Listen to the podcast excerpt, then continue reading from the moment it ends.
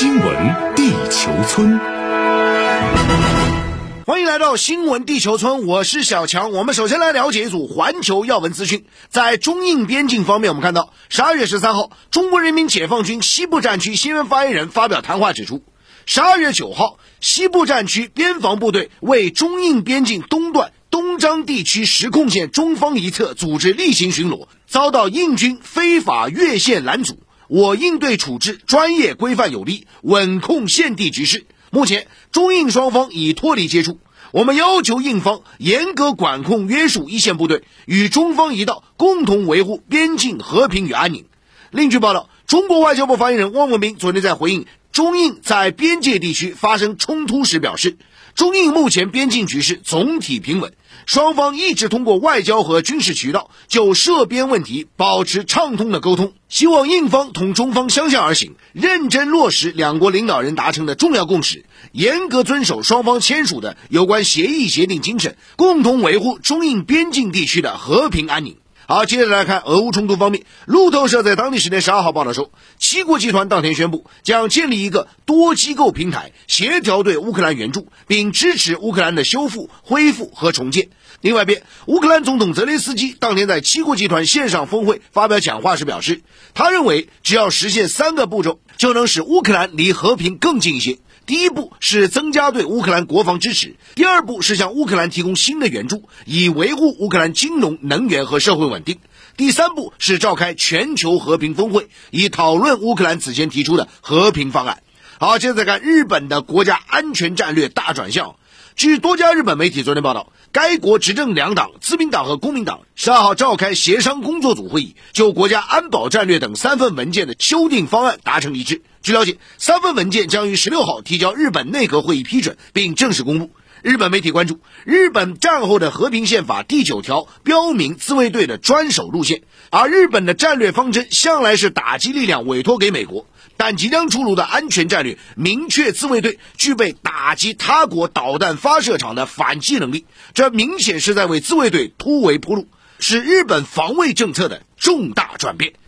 好，接着话题来关注啊，东盟与欧盟峰会啊。那么最近两天呢，东南亚国家领导人啊纷纷启程飞赴欧洲啊，参加定于今天在比利时首都布鲁塞尔举行的东盟欧盟建立外交关系四十五周年纪念峰会。那么需要指出的是呢，与此前逢五逢十的纪念峰会不同，本次的会议啊不再由欧盟执行机构和东盟轮值主席国出席，而是由双方所有成员国共同参与啊，这在历史上是首次。那么舆论就认为呢，作为东西方两大地区组织，东盟和欧盟是天然的合作伙伴，在很多领域啊有着共同利益，并在日益密切的战略接触和经济交往中靠得更近。在战略上呢，现在世界局势变乱交织，大国关系跌宕起伏，双方呢希望通过加强互动，拓展自身行动空间，应对可能加剧的大国竞争。在经济上呢，东盟和欧盟双方关系已从援助和接受逐渐发展成平等伙伴。那么数据显示啊，去年呢，东盟和欧盟的双边货物贸易总额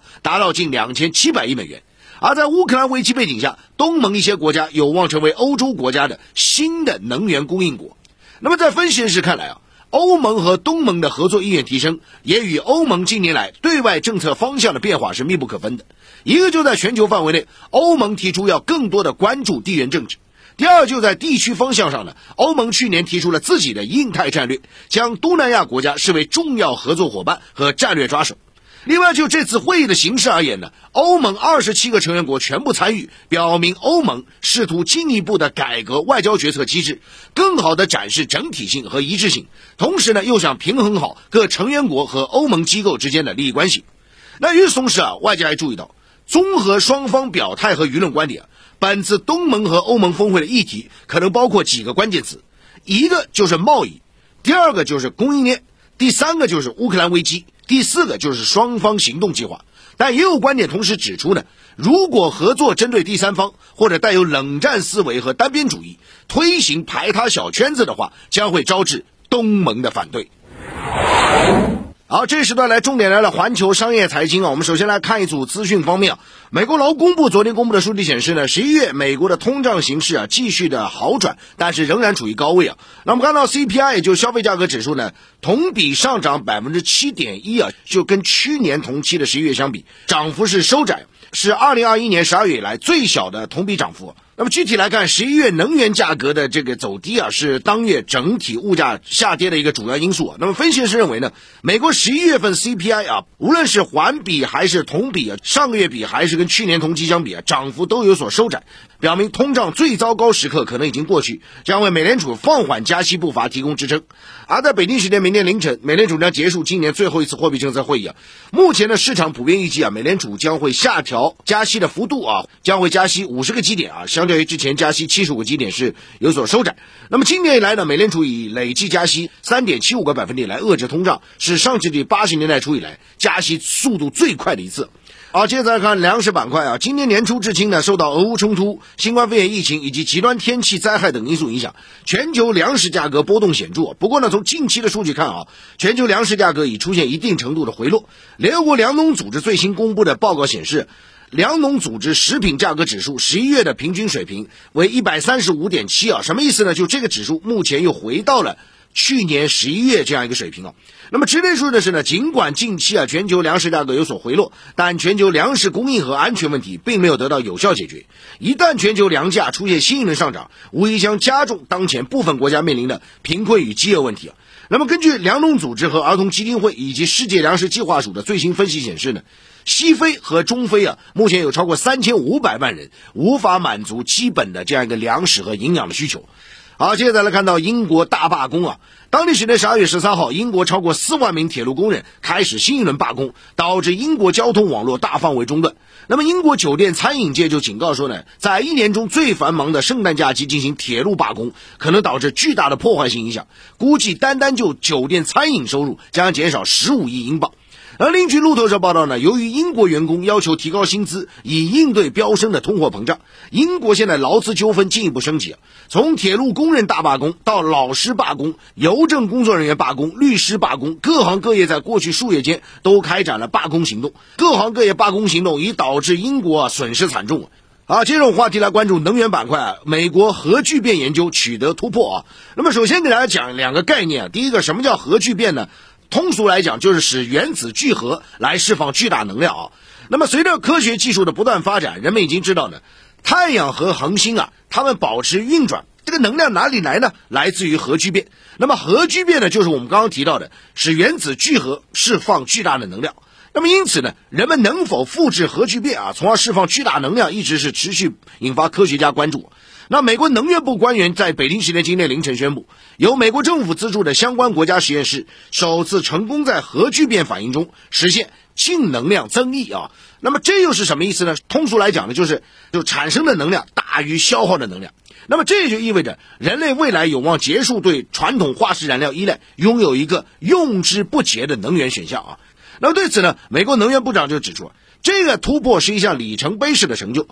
那么还有分析指出呢，这项技术如果成功落地，将有助于人类摆脱对传统能源依赖，并转向近乎无限的清洁能源。但目前来看啊，这项被称为呃人造太阳的技术落地啊，仍面临很多挑战。那么在这里，我们必须要有几点给大家圈点啊。除了给大家刚刚介绍啊这个核聚变的概念，包括说这次实验它的这个意义，就在于能量之间的关系啊，产生的大于消耗的。另外，我们还要看到。这项被誉为人造太阳的技术，它实际上相比化石燃料和传统的核能啊，核聚变呢更具高效性，而且是一个清洁能源等等，具备这些特点，而且是能够提供这种无限的能源的，对于解决全球能源危机啊、应对气候变化等等至关重要。那么《金融时报》就解释说呢，核聚变反应啊，它不会碳排放啊，不会产生长期存在的放射性废物。从理论上来讲啊。一小杯啊，注意啊，一小杯氢燃料可以为一间房子提供几百年的电力。也正因为如此呢，如何通过核聚变释放巨大能量，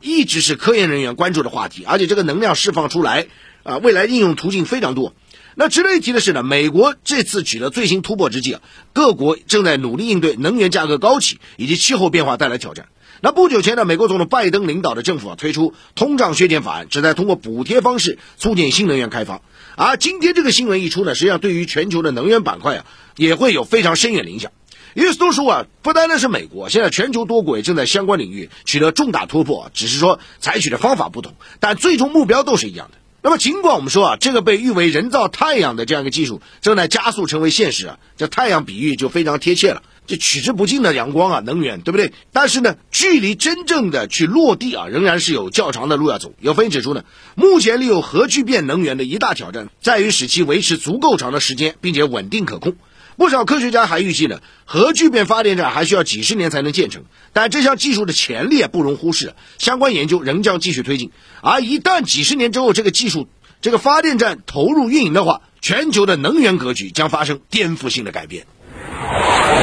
好，接着来看其他方面啊，在加密货币交易所 FTX 申请破产一个多月后呢，当地时间十二号，FTX 的创始人、前 CEO SBF 啊，当天在巴哈马被捕，并有可能被引渡回美国。同时呢，他面临着多项指控啊。那此前我们看到呢，加密货币交易所 FTX 出现大额亏损，资不抵债，申请破产，引发全球资本市场震动啊。有专家表示呢，未来加密货币行业会遇到越来越多的合规挑战，全球加密资产领域啊需要走向主流化、正规化、机构化等等。此外，我们看到这次啊，这个多家大型机构啊，这个投资 FTX 亏损严重包括红杉、贝莱德、老虎环球、软银啊啊等等啊，这个投资 TFX 基本上这个投资基本上都是归零了啊。好，现在看，据 CNBC 在当地时间十二号报道，特斯拉 CEO 马斯克不再是世界上最富有人。其实这个新闻呢，说实话啊，这个也不是很意外，因为我们前两天跟大家分析了，现在特斯拉的股价在近期啊出现一个持续性的下跌。那么 LVMH 董事长啊，路易威登的董事长阿尔诺啊，他取而代之，而且反复的会易主啊。那么实际上我们看到特斯拉股价啊，现在截至今晨收盘呢是啊在一百六左右的这个区间啊美元，那么相当于它四百多点的这样一个高点啊，实际上下跌幅。度已经在百分之六十左右。那特斯拉股价的下跌当然有非常多的因素了，一个是在包括说需求端啊，以及现在包括马斯克本人因为收购社交媒体 Twitter 啊，大量的现金他抛售特斯拉，外界也在抛售，担心他把注意力分散到 Twitter 上等等啊，还以及特斯拉面对竞争对手啊这些大背景啊。同时我们看到马斯克的主要财富啊跟特斯拉股价是挂钩的啊。那另外一边呢，我们看到根据美国证交会的文件显示啊。阿尔诺是拥有路易威登啊啊百分之六十多的有表决权的股份啊，所以呢，路易威登股价稍微动一动啊，这个对阿尔诺的影响就更大了。而马斯克占有的特斯拉股份的比例啊，肯定没有阿尔诺在 LVMH 当中的这个比例多了。那么根据福布斯杂志数据呢，阿尔诺最新的身价为一千八百六十二亿美元呢。好，更多精彩的环球商业财经，您可以在抖音平台搜索并关注“小强说财经”。